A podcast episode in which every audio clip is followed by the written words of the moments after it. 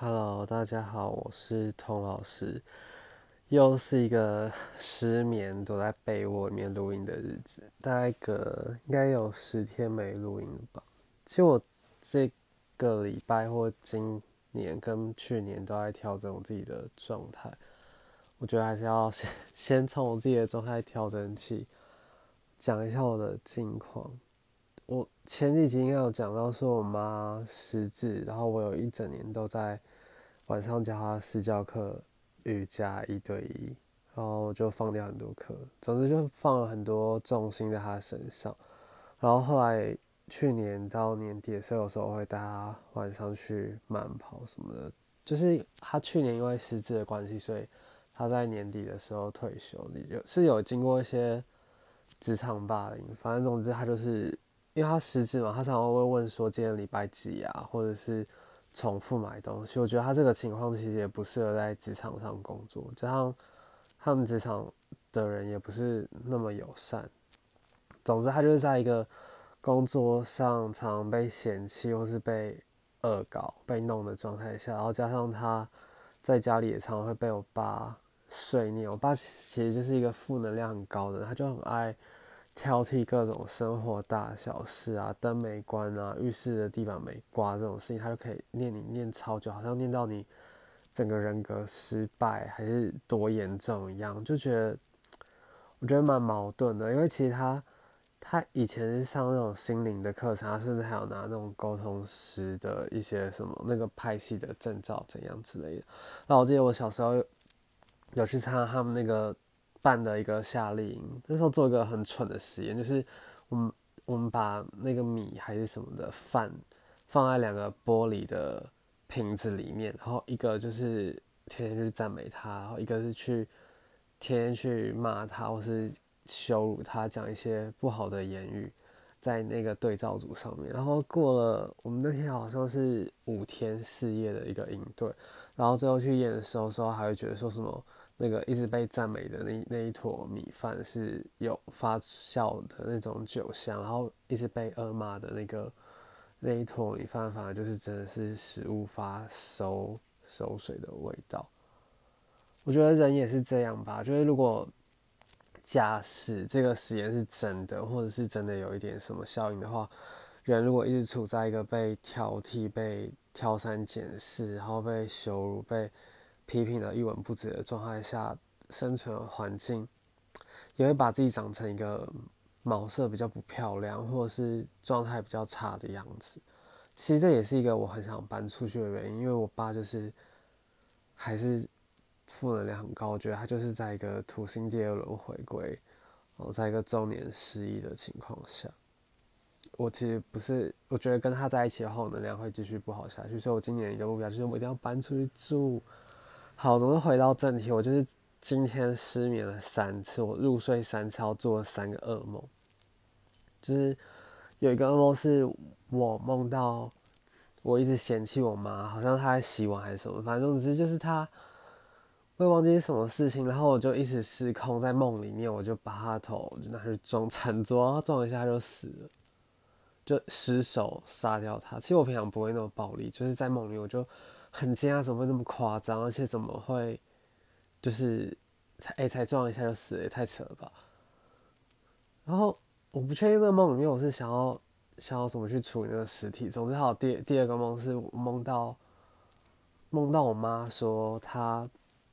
早上要去上班，然后对，今天应该是一月二十五。我我们的梦里面也有意识到说，已经一月二十几号了，怎么可能她还在上班？毕竟他在去年的十二月，就二零二零年十二月三十一号就已经正式的退休了。然后他在跨年那一天，他其实那阵子我刚好去帮他找房子，然后我都已经找到我跟他要搬出去住的房子，结果他就是整个整个放飞我，哎，然后就一声都没有讲，他就直接回花莲。也就是说，他从十二月三十一回花莲，居然到一月二十几，他居然说他要去上班。我就就整个听了就毛骨悚然，觉得很恐慌，想说。天呐！所以他二十几天以为他自己去上班，其实就是他实质在台北游晃嘛，还是怎样的？好，这大概是这两个梦内容。第三个梦我已经有点忘记。总之好像是他最近换了手机吧，就是完全没有没有要联络我们的意思，已经失联了至少一个礼拜。反正他就是回娘家住了，回外婆家住。但是我我就是最近好像会一直常做关于有关我妈的那种噩梦，里面梦里面就有非常多的情绪。我觉得这些情绪由来就是很莫名其妙，突然。到今天早上我才归纳出来，好像好像是一种被被妈妈抛弃的感觉。这样说起来很妈宝，可是我觉得真的超级不公平的。就所有的电视啊、影剧、电影都是在描写说，哦，妈妈多温暖，或是多有爱，或是呃，一个台湾女性付出了为家庭付出非常多。这当然是真的，可是有时候她的付出。或者说，有些妈妈的付出不一定都是以爱的方式呈现，或是不一定是以一个一个小孩能能吸收、可以入口的那种爱的方式呈现。何况是我，我不觉得，我我不觉得我真的感受到我爸跟我妈爱。我觉得我妈是一个相对来说很软弱，她从来没有特别站在我这一边。就即使明明她应该站在我这边的时候，她也不会真的实质上为我说一些，或者真的实质上为我做一些什么事情。就是我，我一直以来都是把父母当反面教材，觉得我应该要走自己的路，不应该这么这么样的软弱，或者是不负责任。好像一下就，他应该是不止放飞我，他可能就是，反正他就是常会做决定以后，然后去问别人意见，然后别人给他认真的给他意见，甚至动用人脉帮他规划好这一整套事情以后，他又突然直接放飞别人的这种。很鸟的事啊，而且他甚至是他没有，他没有太多的朋友，就是他其实是跟他的交友圈都处在一个很疏离的状态。我觉得他对我也是很疏离的状态。甚至我高中，在我创作欲最强盛的时候，他晚上会在看股票，就是霸占了整台电脑，然后我也没有没有创作的工具嘛，应该是这样说。所以那时候相对我是觉得很。很怨对他的，结果他最让人觉得惊讶是他投入股市这么多心思，结果还是赔了上千万。所以总之就是他在一个他在失智的状态，然后很多决策都是做错误的，也就是他常会被大家嫌弃啊、挑三拣四，然后在我看起来是一个一无所有的人。所以从我开始教瑜伽或是带他去运动啊！我一直觉得我是在付出努力，或是相对好心的要去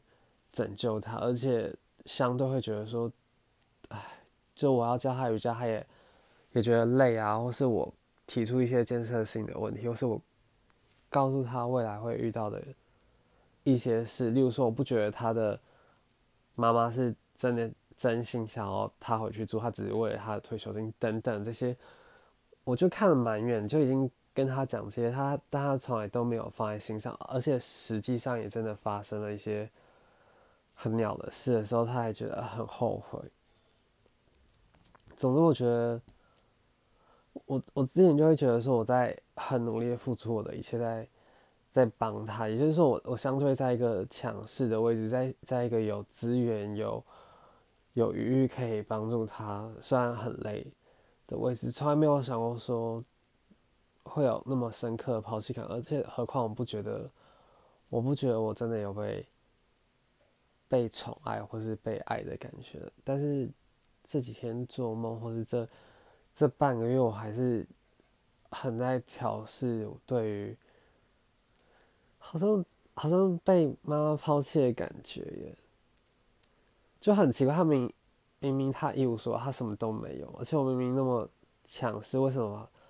为什么还会有这种立场，感觉到感觉到被抛弃啊？好吧，自己反正就是相对抱怨很多，但如果你听到这边的话，我才现在要开始讲一些瑜伽的东西了。我觉得我个性就是这样，就是前面需要很多很多铺陈，然后后面才会把它连在一起。我上次应该是分享冬季的序列，没想到分享没多久就。整个就天气又 变暖和了。其实我觉得后弯啊，之前我上那个 David 一个艾扬格老师的时候，他说后弯就很像，就像帮你打肾上腺素，它一直刺激你的你的肾嘛，就是会让你觉得兴奋啊，好像打了一个活力剂或是嗑药的那种感觉。然后我觉得我我我在人生中为什么会练那么多后弯，也就是说，我不觉得是有人在背后支撑我的，所以我必须让我的背肌是有力量，而且。而且不畏缩的要去打开整个身体前侧去面对这些这些困难，因为如果连我都不真支撑我自己的话，相对来说，我不觉得有真正爱我的人，所以我不觉得家人或者是我也没有情侣那种伴侣，我不觉得会有人支撑我，所以我必须靠我自己去支撑我自己。所以我以为我需要练很多后弯，然后我也觉得相对练后弯的时候会是会是舒服的。然后另外一个，我从我身体观察到的面向是我的腿前侧很紧，我大腿前侧非常的紧绷，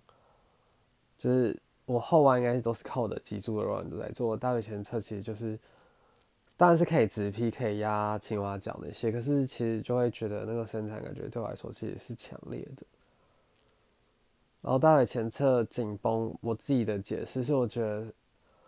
我从以前就有一种失根的感觉，我好像一直很想要有一个浪漫的幻想，是要去去远方，可是我好像被卡在这边了，因为我没有相对没有金钱的资源，毕竟还那时候还是学生嘛，也没有也没有独自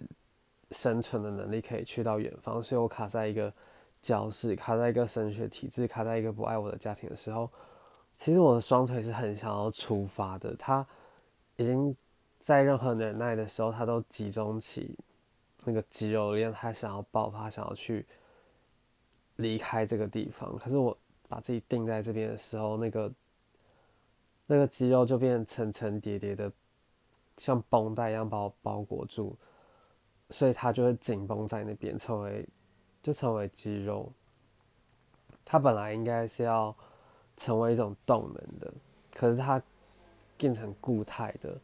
变成一种紧绷的东西，变成一个我没有去把它宣泄掉的东西，所以我才必须透过伸展或是透过去练习腿部的那些姿势动作，才能把它相对排解掉。然后我感到很很没有被支撑的时候，或者是遇到一些情绪紧张、恐惧的时候，我也会觉得我的。背是相对非常紧绷，我做后弯当然是没有问题。可是如果如果做前弯，我说的是那种单腿前弯，这些都还好。我讲的是很深刻那种情况，就是你说要脚背头脚踩一下，真的会需要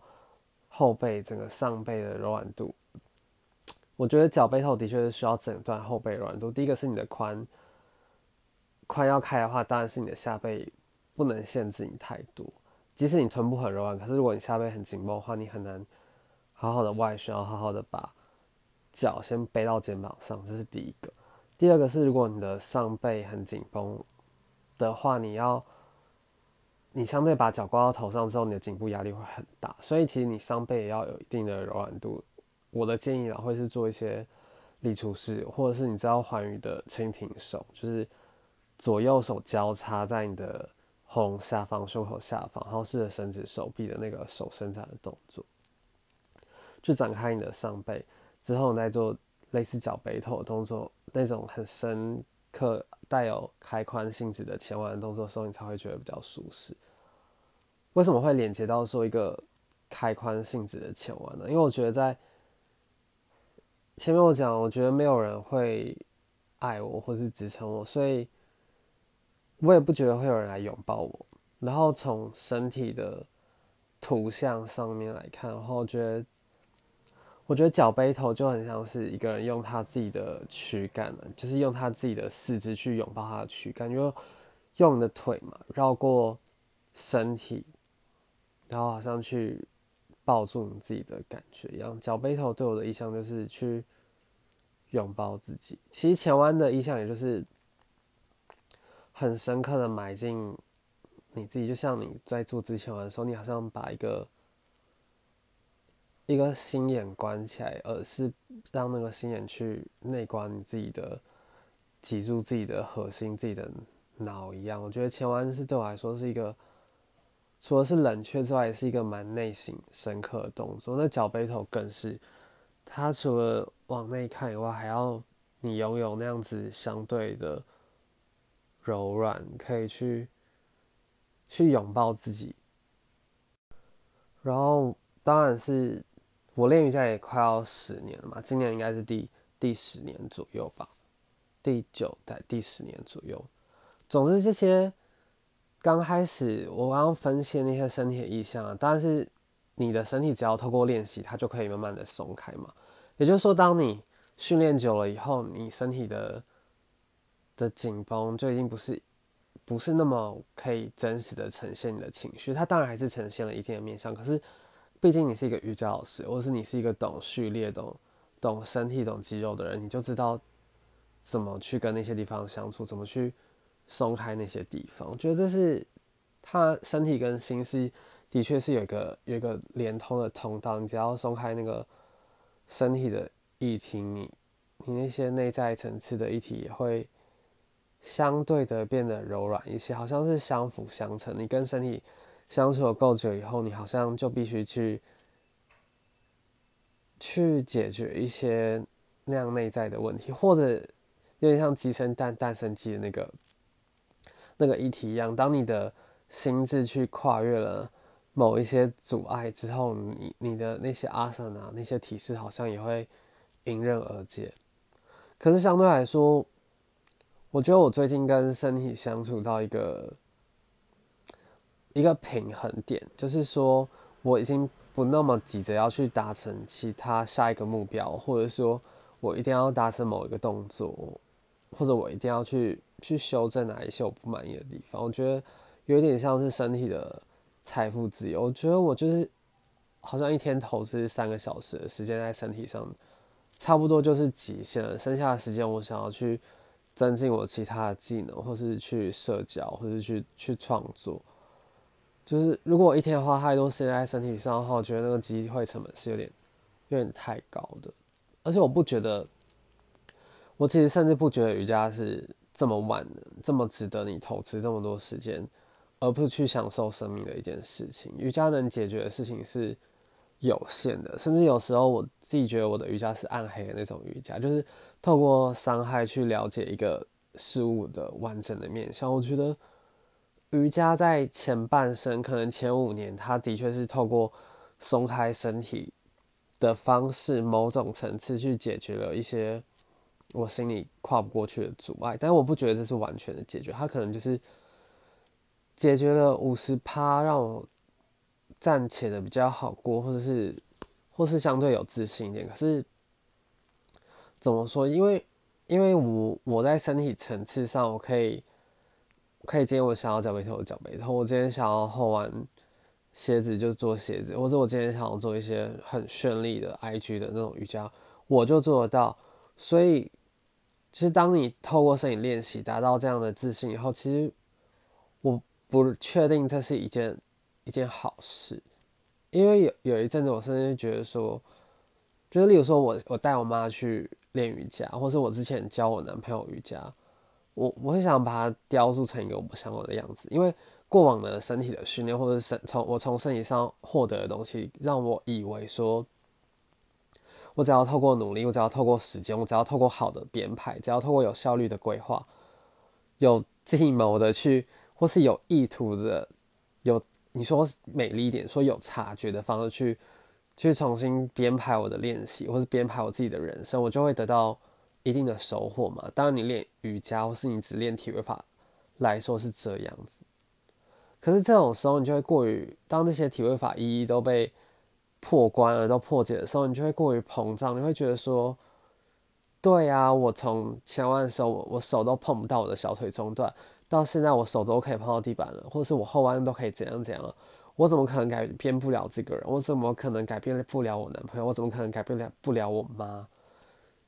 怎么可能会有一件事情是是克服不了的？如果你一直或者我一直以想要去破解体位法，把它当成一个关卡，或是一个游戏，或是一个需要被解决的这种事情的心态，而且你好像觉得说，哦，如果我一天投入四个小时、五个小时，然后这件事情就可以更快速的被被解决。我觉得这不算是一个一个长久的心态。它当然在某个阶段来说是是一个动力，或是让你生活下去的方式。可是过了过了它可以的给你的效果之后呢，这个。想要快速破关，或者是好像有一个所谓目标的去导向的练习，好像不完全是好的。因为当你想要变得更好，或者你一直想要去前往下一个地方，背后的意义是什么？就是你不满意嘛？你不满意现在的身体，不满意现在居住的环境。就是说，如果你越可能，我觉得是这样啊。你当你推测是你越有。意图想要去完成这件事的反面，就是说，你越有另外一个更大的动力，是你不满意现在的样子。所以我觉得我跟身体现在是达到一个一个平衡的状态，是我我相对满意我现在的样子，而且我相对的理解说，我现在这个层次上，我在更去精进我身体能力，它是没有办法没有办法在相应程度上去。弥补我这些生活缺憾的，我不可能是因为瑜伽练好，我妈就失智就好了，或者我家庭就就圆满了。所以，我我相对会去珍视那些像冥王星一样远的体位法，就是那些我好像一直以来无法抵达的，或者是很很难达成、做不到那些体位法。我觉得它相对存在的意义就是。就是告诉你说，生命是有一些无常的，而且这些体位法的设计不是纯粹就是存在在那边让你去破关它、去破解它，是知道说你自己是有一个有一个极限，可是当你一直去去重返那个处境的时候，好像你才可以看得更清楚一点，就以一个。以前的以前的前提是说，以一个完成它的前提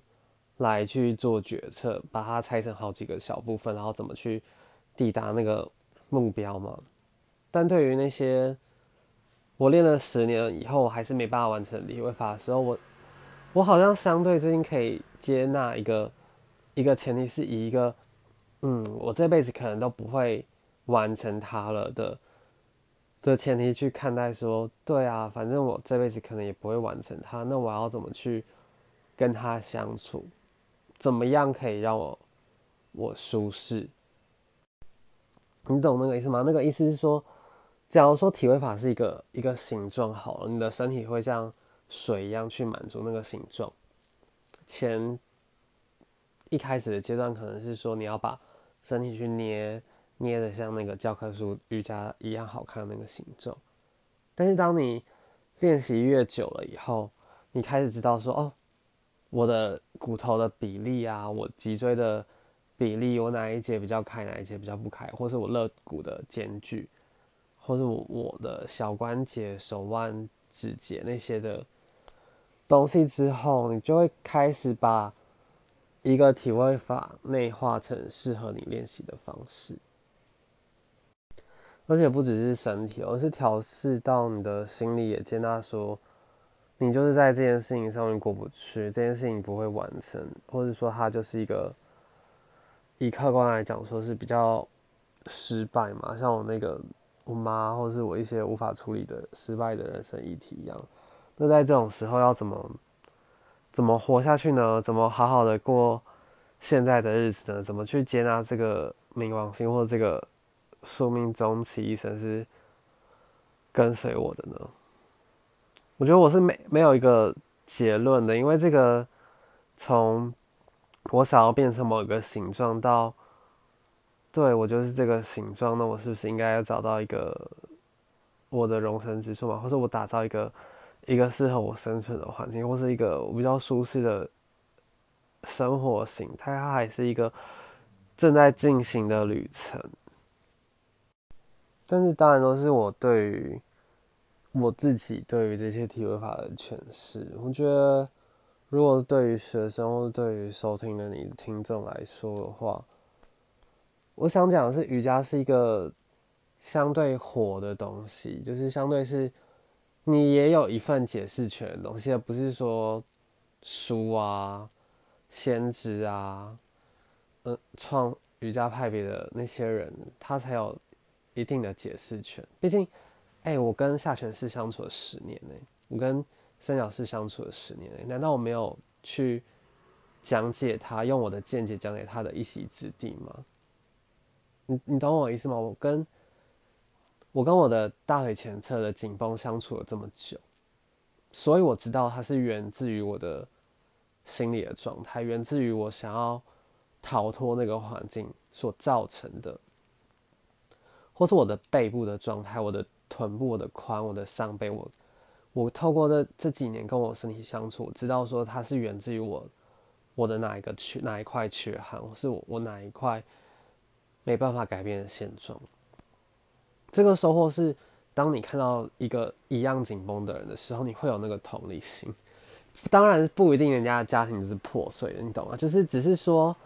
你有一份解释权，你自己最理解你的身体，没有一个老师会比你清楚你自己的身体。当你遇到你自己紧绷的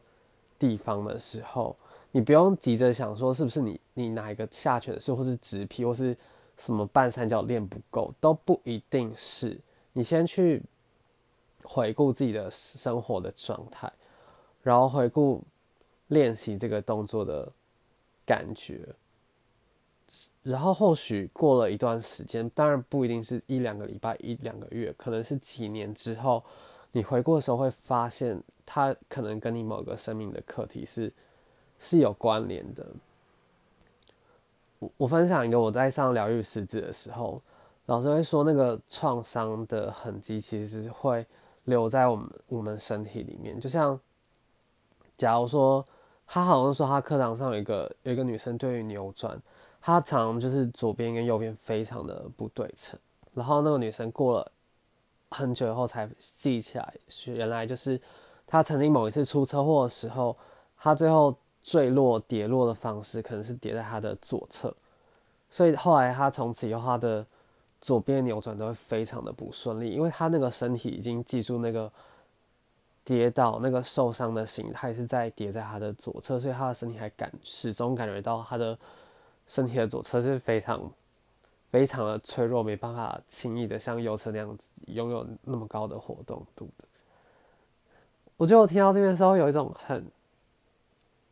很复杂，或是毛骨悚悚然的感觉，就是那个那个伤害、那个创伤跟我们的身体连接是那么深刻。你就算你就算自己想要否认，或是你忘记了，那个身体都会帮你记住。嗯，但最终有拥有诠释权的，拥有